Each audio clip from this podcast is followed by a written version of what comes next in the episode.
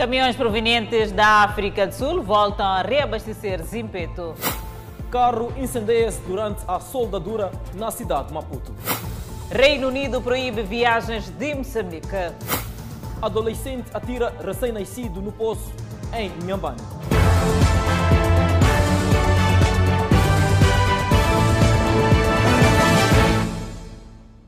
Boa noite, estamos em direto e seguramente em simultâneo com as redes sociais e Rádio Miramar. Os preços de produtos básicos perecíveis, com destaque para batata e cebola, estão a registrar uma ligeira baixa em resultado do alívio gradual da fronteira de Garcia.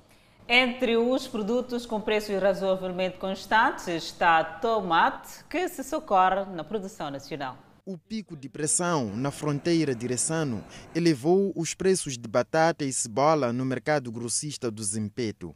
O alívio gradual da pressão na fronteira está a ser acompanhado por ligeira baixa de preços no mercado abastecedor. Preços de batata e cebola baixam em 40 a 100 meticais. Por exemplo, onde estava 400, hoje está 360 meticais. Então, isso. A batata? A batata, sim. A cebola? A cebola qual é a mesma coisa? Também baixou? Yeah, baixou. Não, cebola estava 350 ontem. Yeah, baixou, baixou. Hoje está 290, 330. E yeah, varia desses preços. Batata baixou porque já começou a entrar caminhão, mas não entrou como deve ser os caminhões para baixar o preço.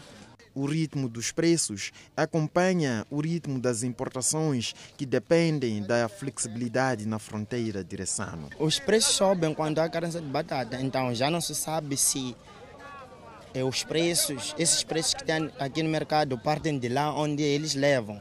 Porque quando há carência, ou melhor, quando tem caminhões que não conseguem entrar na África do Sul ou entrar aqui em Moçambique, batata está cara. Então, quando entram muitos caminhões, batata baixa. Entre os vendedores, há quem pouco se importa com o comportamento do mercado e mantém preços altos de dias passados. E a batata hoje está a 400, a 420, a 430, mais 10 quilos. Já esses que andam a filmar são 7 quilos que lá vem uns 280, 300. Não são 10 quilos completos.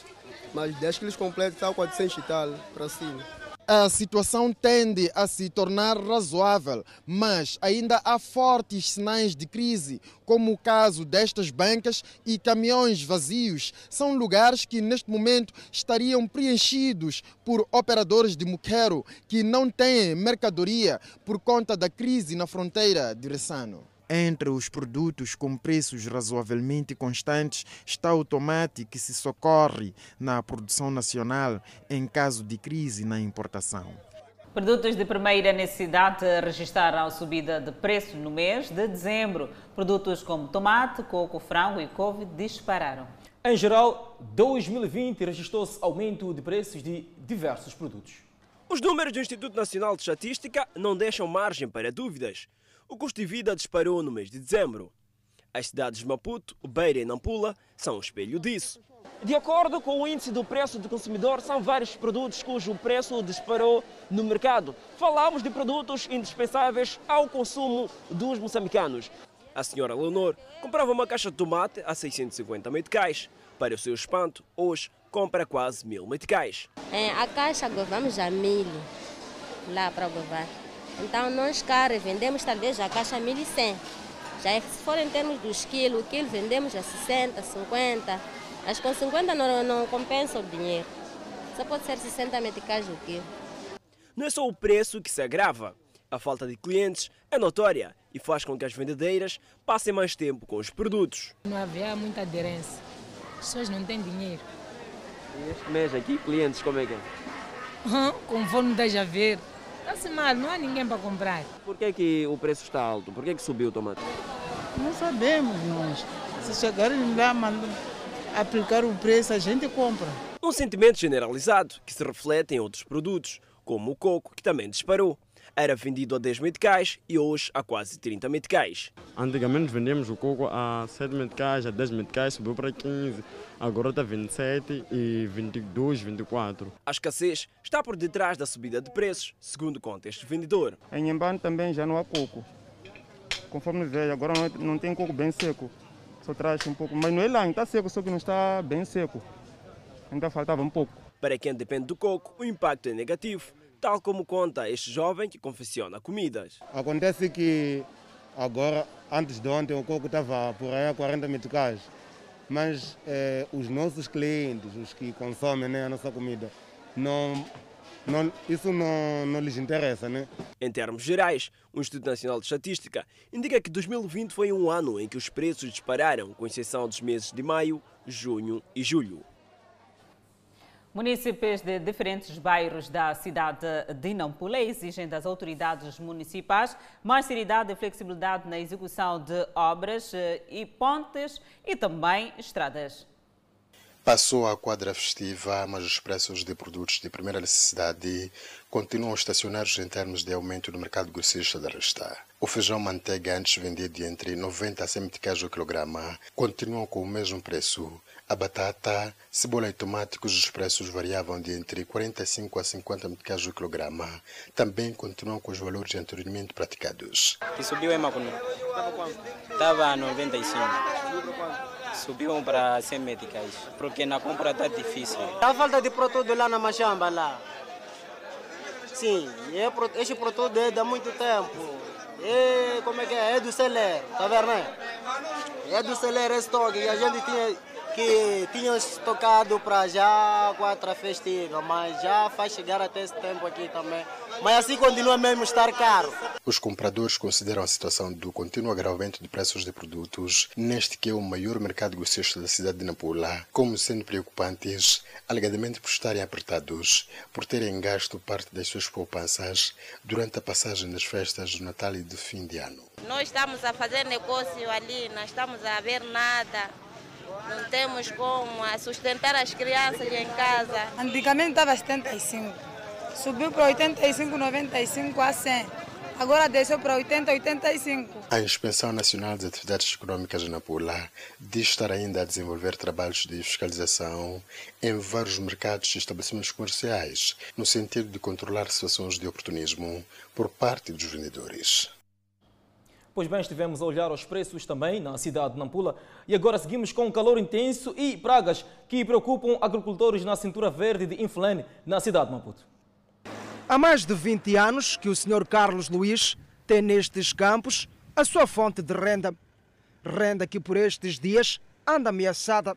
É que a sua produção está em risco devido a uma série de fatores. De facto, o calor está calor em excesso. Aqui não há nada que se sai, não sai nada de produção devido ao calor, porque o calor é muito.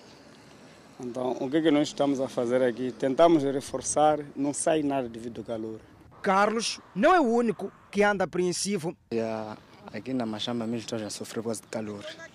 Todos já estamos, estamos a semear, mas não sai nada. Mas não são apenas as altas temperaturas que está a influenciar para uma fraca produtividade, a existência de pragas e dificuldades no acesso aos inseticidas eficazes tira sossego a cada um destes agricultores. As pragas estão em alta, mas não temos inseticidas. O que encontramos no mercado não tem nenhuma qualidade. O problema de medicamento, não há medicamento sobre o problema do couve no âmbito da Câmara de facto. Se aparece é caro. Um litro de são quatro paus. Esses vendedores ambulantes que andam a vender por aqui. Portanto, não há possibilidade para a gente comprar. Yeah. E as sementes? A ide também. Semente é a mesma coisa. Não há semente do momento. Não sei porquê, não, não posso adiantar nada.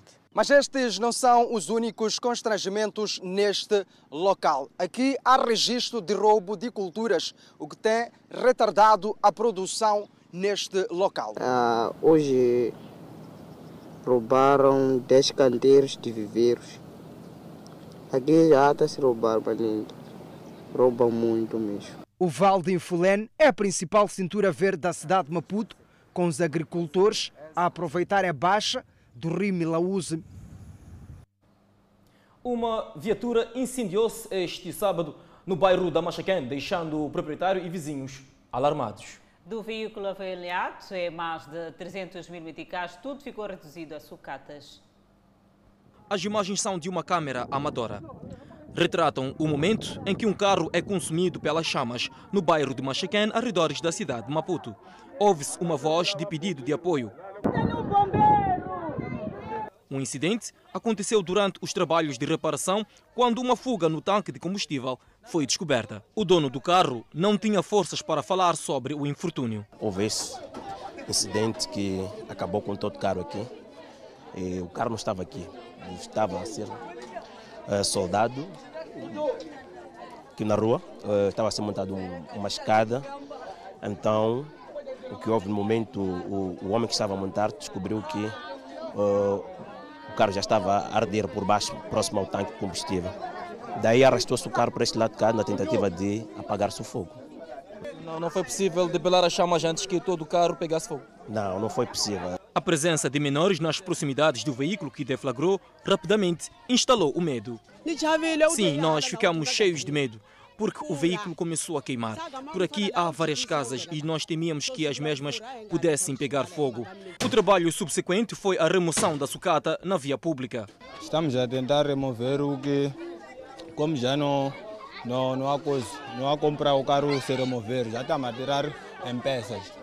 Se tentamos cortar para tirarmos o carro para conseguirmos abrir o caminho. O carro está avaliado em mais de 400 mil meticais e estava, segundo fontes, em bom estado. Agora resta a sucata. Há um carro assim como esse, enquanto ainda está completo, uns 3,5 assim. 3,5. Sim, sim. 3.500 meticais? Sim, sim. Até o fecho da nossa reportagem decorriam trabalhos no sentido de se remover a sucata. Bairros periféricos mais próximos ao centro da cidade têm cada vez mais crateras e problemas de erosão que resultam em fatores naturais e de ação humana. Problemas de erosão, crateras e desníveis de terrenos caracterizam determinadas zonas dos bairros periféricos da capital Maputo. Destaque vai para os bairros Ferroviário, Maotas, Costa do Sol e Albazine, onde há residências ao lado de crateras profundas, onde o sono de moradores é condicionado por insegurança. Yeah, aí já é um perigo. E a gente dorme, na verdade, como quando há uma tempestade um pouco ruim, às vezes a gente dorme com uma orelha, tipo, é para qualquer ruído aí, para temos que prestar atenção porque temos crianças. Além do lixo no fundo desta cratera, vê-se escombros de casas que desabaram com a erosão e o perigo continua iminente, pois nos arredores da área ainda há residências. Podiam nos resolver, mas mesmo assim, há de vir desmontar as nossas casas com máquina sem, sem pelo menos recompensa, onde é que vamos parar com as famílias? Na verdade, a zona não está boa. Cada situação tem seu fator. Há crateras causadas por desastres naturais. Temos uma cova, por exemplo, aqui ao lado, uma cova que foi mesmo das cheias de 2000. Há outras causadas pela mão humana ou pelo descuido, como casos de rompimento de grandes sistemas de tubagem em canalização de água e obras não concluídas. Arrebentou um tubo principal da água aqui na, na estrada. Então a, a densidade da água que saía, aquela que vinha pela, pelas linhas feiras, então acabou abrindo essa vala. Iniciou-se a estrada já há dois anos a estrada está assim, não há nenhuma informação para a população daqui. Do outro lado também tem uma drenagem, não sei se conseguem ver, há uma drenagem que no meio ficou estancado cada vez mais que a água passa, está a criar erosão para as casas, tanto para a própria linha fera que corre risco. Muitos são os que, longe de imaginar os perigos, tapam estas covas com lixo. Até agora não há solução, nós estamos a tentar, nós aqui, moradores daqui perto, que colocamos lixo, é, bem, na verdade, nós gostamos. Então, usam lixo para tapar essas pra tampar é, é, essa, essa cova, né? O grosso das crateras tende a captar águas pluviais que descem de zonas altas e parte das soluções encontradas consiste em fazer com que essas zonas sejam atravessadas por sistemas de drenagem que escoam as águas para o mar.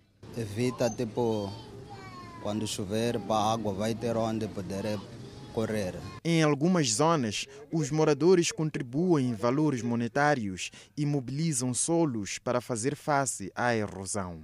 Desde a proibição do transporte de passageiros, os transportadores de carrinhas de caixa aberta, MyLoves, ressentem-se da falta de receitas. Atualmente, a maior parte dedica-se ao transporte de carga. Um exemplo que reflete a frequência massiva de MyLoves é o terminal rodoviário de Zimpeto.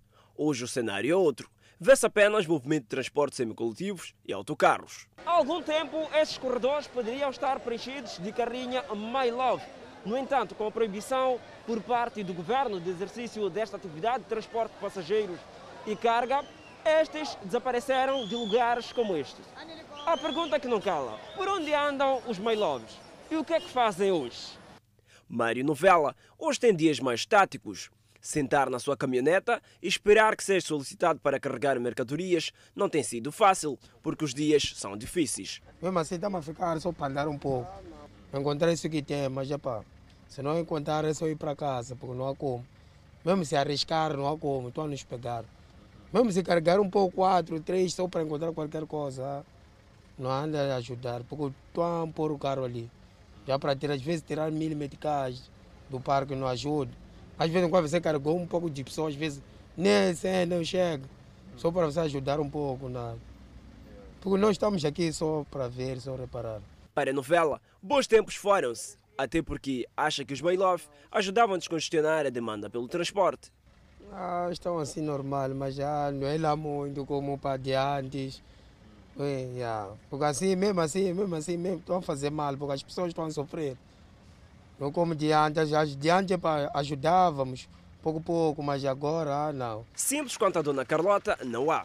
Ela dedica-se ao transporte de carga, embora os tempos pareçam difíceis. As coisas estão a andar normalmente, sim. Estão a andar normalmente. Mesmo com essa proibição de carregar passageiros, só apenas carga? Sim, sim, sim. Mas tentamos andar, fazer o quê? A interdição de Smailov veio, segundo este automobilista, aumentar a escassez de transporte e diminuir a receita diária dos transportadores de carrinhas caixa aberta. É um bocado difícil uh, ter que dizer que uh, do jeito como está a acontecer, dada a altura que o governo baniu os Mailoves por causa da existência de alguns transportadores e que o parque automóvel ultimamente aqui em Moçambique cresceu muito.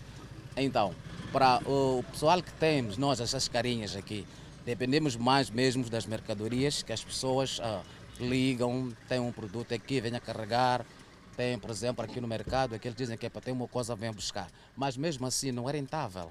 A interdição de transporte de passageiros com carga em carrinhas de caixa aberta, vulgo Mailove, por parte das autoridades municipais da cidade de Maputo, provocou agitação e paralisação de transporte durante horas, num troço da Avenida de Moçambique, na zona de Zimpeto, em 2019. Os moradores de Boquiço, na Matola, estão sem água potável e dizem estar agastados com o fato de um fornecedor privado estar a ser impedido de operar. Os lesados devem percorrer distâncias quilométricas para ter acesso ao líquido precioso. Beber ou usar água para qualquer outro fim em Boquiço é resultado de um grande sacrifício. Percorrer distâncias quilométricas é parte do drama. Eu saí daqui de casa com emplamas com as meninas. Como já tenho as minhas meninas, as meninas saem com emplamas. Às vezes eu voltar do serviço, elas a voltarem de, de casa de, de um senhor chamado Sebas. A busca de água. Uhum, para podermos tomar banho, porque não temos água para tomar banho, porque ficaram todo dia sem água. Então, sendo assim, temos que procurar já uma distância para a gente termos água. Tem uma zona mais embaixo que tem poço, saímos daqui, vamos tirar água lá e enche a água também, é muito suja. Tanto sacrifício para uma água nada própria para o consumo tem que andar nos poços, cartar água para conseguir utilizar. Sim. E esses poços têm água limpa, boa para usar? Não, não está limpa. A água está suja, mas não há como. Hum, utilizamos aquela água, mas tem suja de verdade. O único fornecedor privado para uma vasta área é acusado de prestar maus serviços por falta de concorrência. Temos água a partir das 22 às 4 ou ao mais tardar às 5, mas das 5 até as 6 a água já não tem pressão. E das 6 até a água não sai. Às vezes quando não temos luz, não é? Ficamos tudo assim, a água. Às vezes há luz e não há água. E a água não tem pressão. Passamos mal da água. Passamos, realmente passamos mal da água. Mas fazer o quê? Já reclamamos várias vezes para dizem que às vezes a bomba não está boa lá. Daí, apoiar-se um novo fornecedor que está a enfrentar dificuldades para operar. Apoiamos porque estamos a sofrer de água. Está a ver, três dias não sair água, não, não ter energia, não há água. Vocês queriam que ela começasse Sim, queremos. a fornecer água? Sim. Esta é parte da estrutura e do sistema de tubagem do novo fornecedor de água que está a ser barrado para o fornecimento aqui no Boquiço. E por detrás do impedimento, segundo o que se diz, está o fornecedor que se instalou há bastante tempo na zona. Ele não quer que entre outra pessoa. Quem? Esse tal fornecedor de muito tempo. Há um fornecedor aqui que está a barrar. Sim, que não aceita outra pessoa entrar. Sim. E ele não está a fornecer água E com. Não está a conseguir. os nossos fornecedores né, não têm capacidade para fornecer água. Mas apareceu um cliente que tem vontade para fornecer água, está a dificultar para que ela não possa nos dar a água. Mas eu não vejo motivo para impedir, porque hoje em dia o negócio está aberto para todos. Quem tem dinheiro para investir nesse país agora está aberto, como o governo também insiste que nós que haver mais empreendedores. Estes documentos são licenças para o fornecimento de água, mas entre eles estão multas passadas ao fornecedor quando tentava iniciar a sua atividade. Munícipes de diferentes bairros da cidade de Nampula exigem das autoridades municipais mais seriedade e flexibilidade da execução de obras de estradas e pontes. No posto administrativo de Natiquir, bairro do mesmo nome na cidade de Nampula, foi lançada nos finais do ano passado a primeira pedra para a construção desta ponte sobre o rio Nucuta, que liga a zona de expansão de Vieira ao mercado grosseiro da Resta, mas que desde o início vem dividindo opiniões entre os utentes. Alguns residentes, como a senhora Susana Francisco, que vive aqui há três anos, dizem tratar-se de uma infraestrutura que vem dar resposta aos problemas de travessia neste local há muito reclamados. Caía muito, saía muita água da estrada de lá da resta e do outro lado também saía muita água, nem para crianças não conseguiam embocar para a escola. Com essa ponte vai ajudar muitas coisas em termos dos nossos filhos, para naquelas EPC de, eh, de Mutimacanha e alguns professores não, que não têm meio de transporte, que nem também que têm meio de transporte, e os homens de táxi moto também saem vantagem. Já outros dizem que a construção desta ponteca peca pelo fato de a mesma ser baixa, olhando pela dimensão do rio e intensidade da corrente de água no tempo chuvoso. Era para entregar dia 7 deste mês. Na verdade não está bem feito porque está muito embaixo. Alguém que está vindo de longe não consegue ver a ponte. eh, tem muitas ranhuras, não tem, não tem vala de drenagem. Então estamos a ver que não vai nos passar muito tempo. Enquanto outros exigem a flexibilidade na sua conclusão. A iniciativa é muito positiva e tivemos essa falta de alguma via de acesso como uma pontega, né? Sim, na altura das chuvas nós passávamos mal, só dependíamos de meios, meios alternativos e que isso não nos dava boa satisfação. Esta é uma das várias obras ligadas a estradas e pontes que arrancaram no ano passado na autarquia de Nampula. A idilidade diz estar a trabalhar para concluir as obras ainda neste trimestre. Pois bem, seguimos com notícias relativamente à Covid-19 fora de portas. A partir de hoje, 9 de janeiro, está proibida a entrada no Reino Unido de passageiros de Moçambique, uma medida que visa travar o alastramento da nova variante de Covid-19.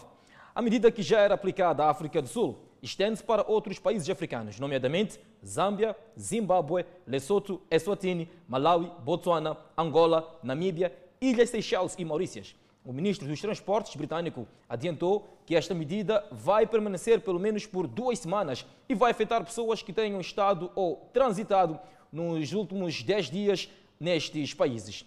Segundo o Ministério dos Transportes britânico, a decisão resulta de novos dados que apontam para o aumento exponencial da nova variante que aumentou o risco de transmissão na comunidade, entre outros nove países da África Austral. Seguimos contra as informações. Israel aumenta fiscalização para conter a propagação do novo coronavírus de forma paralela à vacinação da população. Mais policiamento e menos circulação de pessoas nas ruas. Escolas, restaurantes, empresas e serviços fechados não são permitidas reuniões ou visitas a casas de amigos e familiares.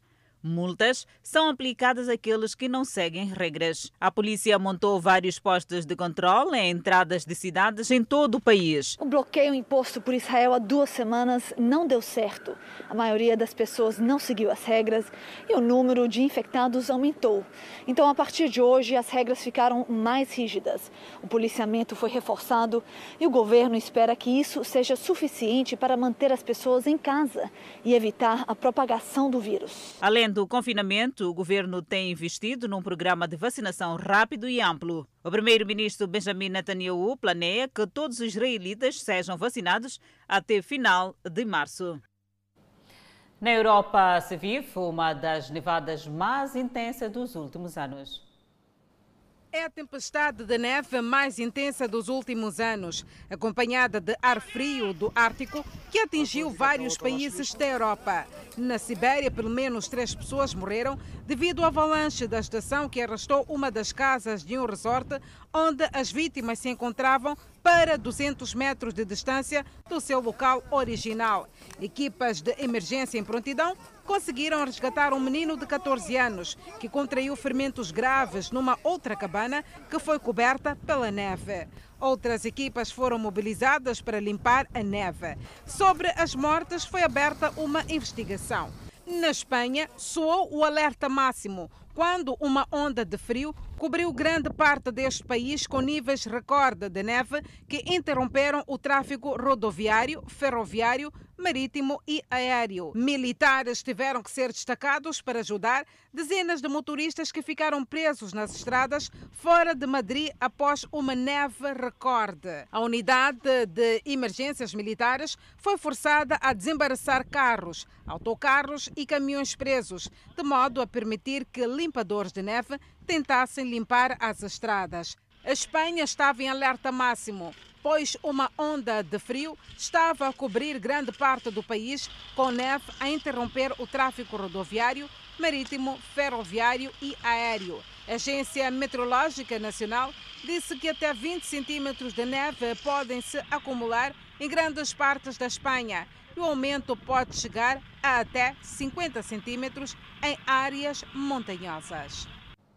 De volta ao nosso país, a construção do mercado no centro emissor de Laulan para acolher a vendedores que foram tirados de locais impróprios, com destaque para a baixa da cidade de Maputo, está a ser atravessada por dificuldades que levam os vendedores a desacreditarem no projeto é o destino dos vendedores tirados de locais impróprios, com destaque para os que foram compulsivamente evacuados da Baixa da capital de Maputo.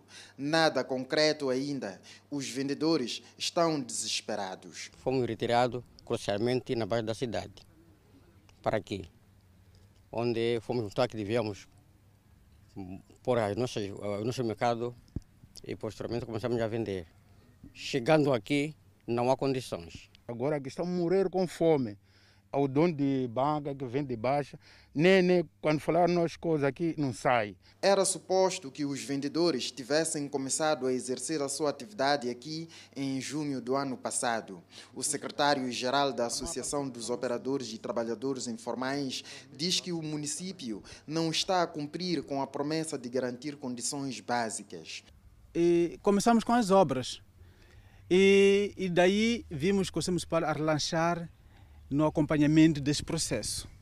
Ficámos preocupados. Nós íamos atrás deles. Senhores, vocês não estão a nos orientar nada. Os vendedores que estão a investir muito na construção das suas bancas não deixam de se referir à parte sobre responsabilidade do município, como é o caso do sistema sanitário e água. Mas há aqui algumas infraestruturas construídas, como é o caso deste sanitário, erguido em 2015 e não concluído. Ainda faltam fossas e loiça sanitária. Aqui demarcou-se também um espaço para o terminal rodoviário, sendo que os vendedores voluntariamente desbravaram o trilho que será seguido pelos autocarros até chegarem aqui ao terminal que tinha sido capinado. No entanto, os arbustos voltaram a germinar, ainda com o projeto em curso. Nós está a pedir abrir a porta, levar a, a, a transporte, entrar até chegar aí no terminal para começar a trabalhar. Entre os documentos anões apresentados estão os memorandos em que o município garantia a integração de vendedores informais no mercado centro-emissor de Laolani, documentos devidamente assinados e cartas emitidas pelos representantes dos vendedores que não terão tido respostas. Nós fizemos muitas cartas, eu posso mais tarde apresentar tantas cartas que o Conselho Municipal nos apresentou, nós entregamos lá não tivemos resposta. Até inclusive a Sua Excelência Presidente do Conselho Municipal mandamos cartas. Porque nós queremos explicação dessas, do funcionamento deste mercado. As, os beneficiários destes, destes, destes, destes bancos estão apreciativos, já querem trabalhar. Em contactos feitos, o município ficou de se pronunciar e os vendedores procuram novas orientações. Tentamos criar mínimas condições. Pessoa, cada pessoa procurou aquilo que tem para poder vir investir em bancas. No local estão bancas construídas na totalidade, bancas que ficam de se concluir e as que ainda não foram iniciadas, havendo apenas espaços demarcados. Uma operação de busca está em andamento no mar este sábado, depois que um avião da Ciro Ijai Ré, com 62 pessoas a bordo, perdeu contacto após decolar da capital da Indonésia, Jakarta. Uma operação de busca está em andamento no mar, depois que um avião da Ciro Ijaya Ré, com 62 pessoas a bordo, perdeu contacto após decolagem da capital da Indonésia, Jakarta. Bagus Purulito, chefe da agência de busca e resgate Bassarnas, disse que equipas foram enviadas para as águas ao norte de Jakarta, depois que supostos destroços foram encontrados naquelas águas. O Boeing 737-500, a caminho de Pontianak, em oeste Kalimantan, desapareceu dos radares após decolar às 14 horas e 30 minutos locais. O ministro dos Transportes da Indonésia, Bud Karia, disse em conferência de imprensa que 62 pessoas estavam a bordo, incluindo 12 tripulantes. Outro oficial havia dito anteriormente que havia 56 pessoas e 6 tripulantes. O Boeing 737-500, de quase 27 anos, era muito mais velho do que o modelo 737 MAX da Boeing, um deles que caiu em Jakarta no final de 2018, matando todas as 189 pessoas a bordo do voo da Lion Air. Os modelos 737 mais antigos são amplamente utilizados e não têm o sistema implicado na crise de segurança do MAX. Esta notícia está ainda em atualização. E no próximo bloco, não deixe de acompanhar o bebê de 18 meses atirado num poço. E um homem de 27 anos foi detido, indiciado de se fazer passar por um militar. Vamos ao intervalo e voltamos com mais detalhes. Seguimos com criminalidade na província de Maputo, onde jovem escapa morte no bairro Mulotana, município de Matão. Rosto inchado, roupa ensanguentada, são vestígios de brutalidade exercida sobre o corpo deste jovem de 24 anos de idade, de nome Vitorino Joaquim. Ele foi surpreendido por populares a vandalizar um posto de transformação de energia elétrica. Me apanharam quando a população estava a me bater. A população estava a te bater? Sim, sim. Bateu-te muito? Sim. O que é que a população usou para te bater?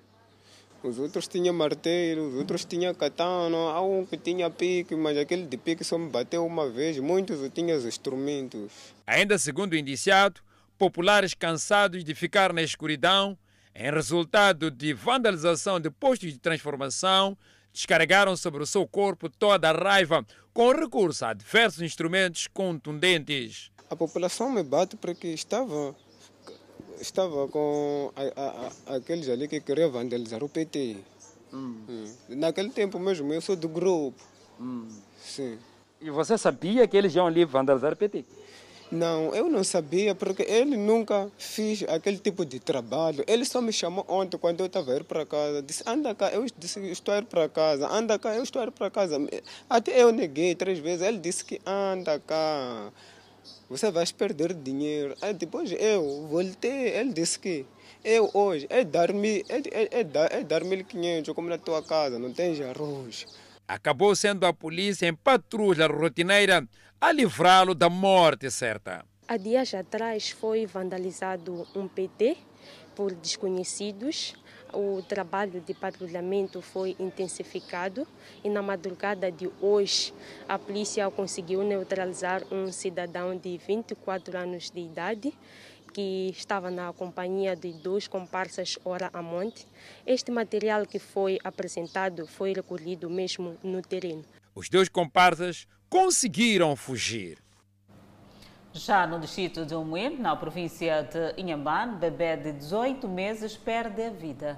O incidente acontece após ter sido amarrado e atirado no fundo do poço pela própria mãe. O crime ocorreu no passado dia 3 do mês em curso, num dos povoados do distrito de Umuine, província de Inhambane. Ninguém sabe explicar as reais motivações que conduziram esta adolescente de 15 anos, mãe da primeira viagem, a matar seu bebê de 18 meses neste poço onde tirava-se água para consumo. Eu estou muito ficar com dúvida de para apanhar a realidade dessa confusão, porque ainda mesmo assim aqui que estou não tenho vontade de falar só que este caso me torna coisa nos líderes, para pelo menos resolver que, o que, que vamos acontecer. Sim. Após consumar o crime, a menor pôs-se em fuga. Iniciaram logo as buscas, que três dias depois terminaram com a captura da indiciada no posto administrativo de Cumbane, distrito de Jangamo. O caso foi encaminhado à Procuradoria Distrital de Umini. No tribunal, a adolescente viu-se livre do crime por ser menor de idade, uma vez que na província não há tribunal de menores. Bem, os atos praticados por esta, esta menor podem consubstanciar a prática do tipo legal de homicídio agravado ou punível nos termos do artigo 160 do Código Penal. Uh, e porque esta, como referimos, esta é menor de idade, tem 15 anos, é inimputável absolutamente a responsabilidade criminal. Cabe, portanto, aquilo que são outros, uh, outros órgãos de administração de justiça tratarem desta matéria. O Cernic, a nível da província de Inhambane, repudia este tipo de comportamento praticado por esta mãe, por sinal menor de idade. Bem, nós repudiamos veementemente este caso macabro e muito chocante. Apelamos, portanto, a todos os segmentos da sociedade para que, em caso de uma situação idêntica, uh, denuncie e, havendo diferença dentro de uma relação, uh, optem pelo diálogo contínuo para a resolução dos problemas.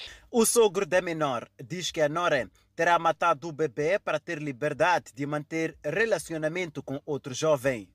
Depois de sair na minha casa, foi no dia 25 para no coisa no Xingu, apanhar com outro marido, deixar o marido dele. O caso saiu ali, sim.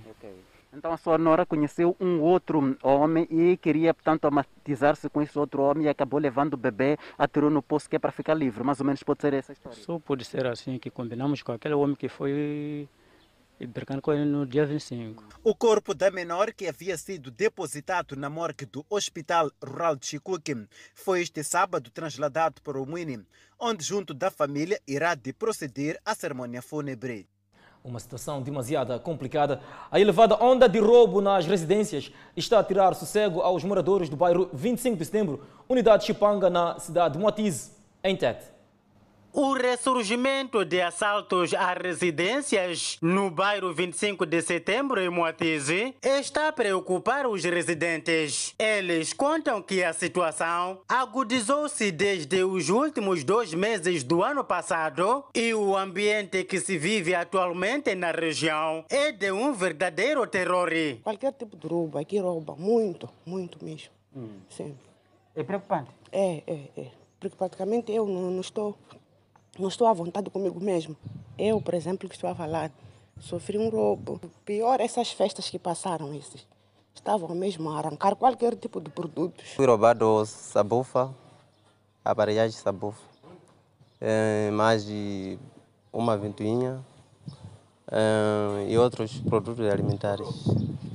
Até comida também roubaram? Sim, sim, sim. O que mais espanta os moradores e as vítimas é que durante as incursões dos ladrões, estes têm estado a dormir no interior das suas casas, mas debaixo de um sono profundo, mas muito profundo, que aponta não ser um sono qualquer. Entraram lá dentro, levaram. Eu ainda lá dentro dormir, porque aquilo ali aconteceu malta uma hora de madrugada, uma, duas. Aquilo estava aqui dentro do meu quarto. Mas entraram também levaram. Não sei se usam alguma coisa que aplica para você ter sono, não sei. Mas a verdade é que levaram. Entraram no seu quarto, você Sim, a dormir no quarto? Eu a dormir com minha filha. Levaram. Questionados sobre o patrulhamento policial no bairro, estes não hesitaram em dar nota negativa à corporação. Em relação ao patrulhamento da polícia, pelo menos para a minha parte, não sinto. Não há patrulhamento. Não faz sentido. Somos vizinhos de uma força, interdição rápida, meio quilômetro. Temos um comando distrital que também faz meio quilômetro e nós sofremos tanto roubo aqui. A título de exemplo, aqui em minha casa, eu já sofri roubo quatro vezes. E aqui não há patrulhamento noturno? Não, não. Nas noites? Não, não há. Nunca viram polícia andar aqui à noite? É, é raro, nunca. O não funcionamento destes candeeiros nas principais ruas do bairro há mais de um ano contribui, segundo os moradores, para o aumento de roubos na região. Pior, é a pior coisa que nós temos. É a pior coisa que nós temos. Não temos iluminação pública aqui. essas lâmpadas não acendem nada. Um tempo acendeu, mas agora já não sabemos o que está a passar. Então, quando nós viemos aqui em 2010, iluminava, iluminava tudo isso. Não sei, qual- não sei qual é o problema, onde parou. Para além de roubos de bens nas residências, os supostos ladrões empenham-se igualmente no roubo de cabos elétricos. Um homem de 27 anos de idade está detido por se fazer passar por militar. O mesmo dedicava-se a assaltos à residência no distrito de Marrakech, na província de Maputo. Botas, calça, camisa e chapéu. Um conjunto de vestuário militar que era usado por um cidadão sem qualificação nenhuma nesta área. O jovem de 27 anos, ora detido, revela que adquiriu o fardamento em 2012 na província de Manica. Zito, Wanampula. Eu comprei todo este uniforme com um tal de Zito no ano de 2012. Ele é natural de Nampula. Comprei porque o meu desejo era um dia tornar-me militar. Farda que viria a ser usada para a prática de assaltos às residências no distrito de Marraquém, na província de Maputo. Era mina na coisa na Navarra. Eu estava com um dos meus amigos e fomos invadir uma residência, de onde retiramos vários bens, dentre eles plasma, botija de gás e entre outros. Então. O fato teria ocorrido na madrugada do dia 3, segundo o guarda que não quis gravar a entrevista. Teriam entrado nesta residência três miliantes que teriam se apoderado de vários bens. A amiga de uma das vítimas conta o drama vivido. É, pá, me ligaram, eram três da madrugada a dizer que foram roubados. Sim, só que no caso os ladrões acabaram deixando os chinelos, o, outros materiais né, que usaram para roubar. Só que eu já não sei de como eles fizeram para encontrar os ladrões. Felipe, pai de três filhos, demonstra arrependimento pela sua ação e confessa que já havia recebido alerta da sua esposa para se desligar do uniforme militar. Me arrependo, porque pensa tua mina. A minha esposa avisou-me por várias vezes, mas eu não acatei o pedido dela. Peço desculpas à minha esposa e aos meus filhos. Esta é a quarta vez que aquela residência sofre roubo. E ah, é como mesmo nesta casa aqui, já roubaram. Sim, roubaram, até andei atrás do assunto. Até tem um processo do assunto desta casa. O comparsa do falso militar encontra-se foragido. E para ver ouvir no próximo bloco, vamos acompanhar histórias de pessoas que foram vítimas de erro médico. Enquanto isso, homicídios em Inhambane preocupa autoridades. Notícias a acompanhar logo após o intervalo. Autoridades em Inhambane estão preocupadas com a onda de homicídios que se registra naquela província. Só no ano passado, 36 pessoas perderam a vida vítima de assassinato. Os números mostram ligeira redução se comparar com os casos registrados em 2019. Porém, a situação ainda é preocupante. Maior parte deste tipo de casos criminais teve registro no interior dos distritos de Massinga, Funhalor ou Moinho Zavala, cuja principal causa é a acusação de prática de feitiçaria. Essa não deixa de ser uma preocupação porque são vidas humanas que já se foram. Desses 36 casos, eh, temos aqui 17 indivíduos que são adultos que foram assassinados pelos respectivos progenitores, eh, esses que são acusados por feitiçaria. E temos também, a- a- a- com, com uma grande preocupação, seis crianças que foram retiradas da vida pelos seus pais. Portanto, aqui há aqueles problemas de paternidade que esses foram retirados, portanto, à vida. É uma preocupação para a Polícia da República de Moçambique. Desde já condenamos esses casos de homicídios que têm eh, ocorrido na província de Inhambane. Para inverter o cenário, as autoridades policiais nesta província pretendem intensificar ações de sensibilização nas comunidades, de modo a desencorajar justiça pelas próprias mãos. Ano, eh, nós temos eh, que intensificar as nossas reuniões de ligação polícia-comunidade, eh, intensificar os encontros com os líderes religiosos, eh, os líderes comunitários, como uma forma de fazer com que isto não ocorra. Ninguém pode tirar a vida de outrem. Portanto, a polícia condena esse tipo de, de, de atitudes e vamos continuar a trabalhar com os líderes comunitários, religiosos. Nesta primeira semana de 2021, dois casos de homicídio já foram registrados, sendo um em Panda e outro no distrito de Morrombeni. Águas negras e lixo estão a disputar espaço com peixe fresco e seco, que depois vai para o consumo humano no mercado dos belenenses, na cidade de Nampula. Saúde pública ameaçada. É um mercado improvisado logo depois do encerramento do outro mercado para dar lugar aos trabalhos de requalificação que nunca são concluídos. Tal como acontecia no outro mercado, o problema de imundice neste local começa logo na entrada, com a situação de lama, que às vezes dificulta a normal circulação de pessoas e bens. Quando chove, ela é, fica cheia de água e nós, como vendedores, ficamos epa, sem clientes e o movimento também reduz. Para nós, estamos a se sentir muito preocupados e sempre pagamos a taxa ao mercado. Então, para nós é uma preocupação muito grande para esse mercado.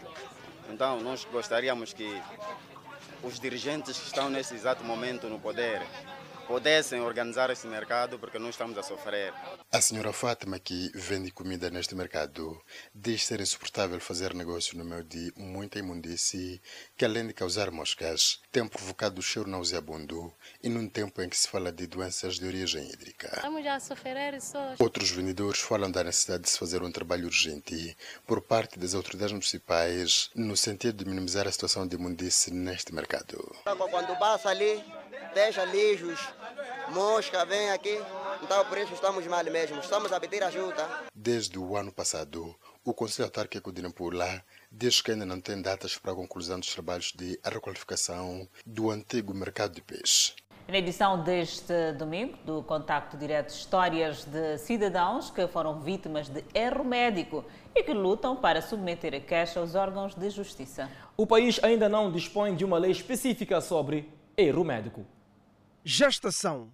Um momento único e emocionante para qualquer mulher.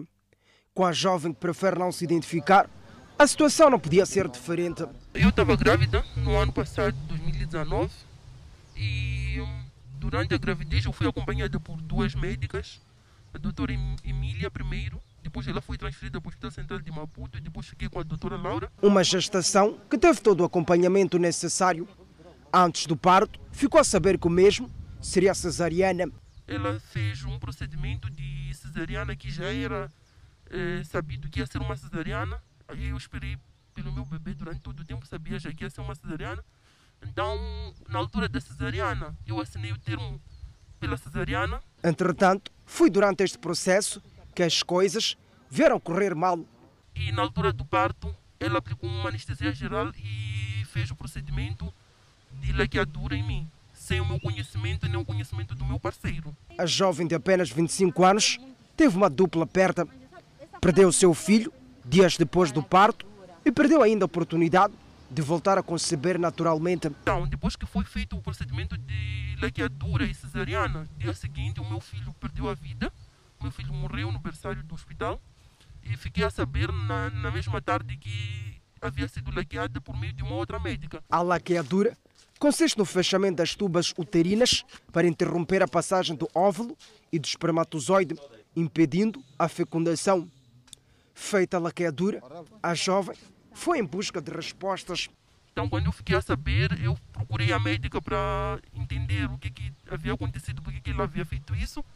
A resposta que eu tive da médica foi que ela não estava arrependida e que não entendia por que, os negros gostavam tanto de ter filhos.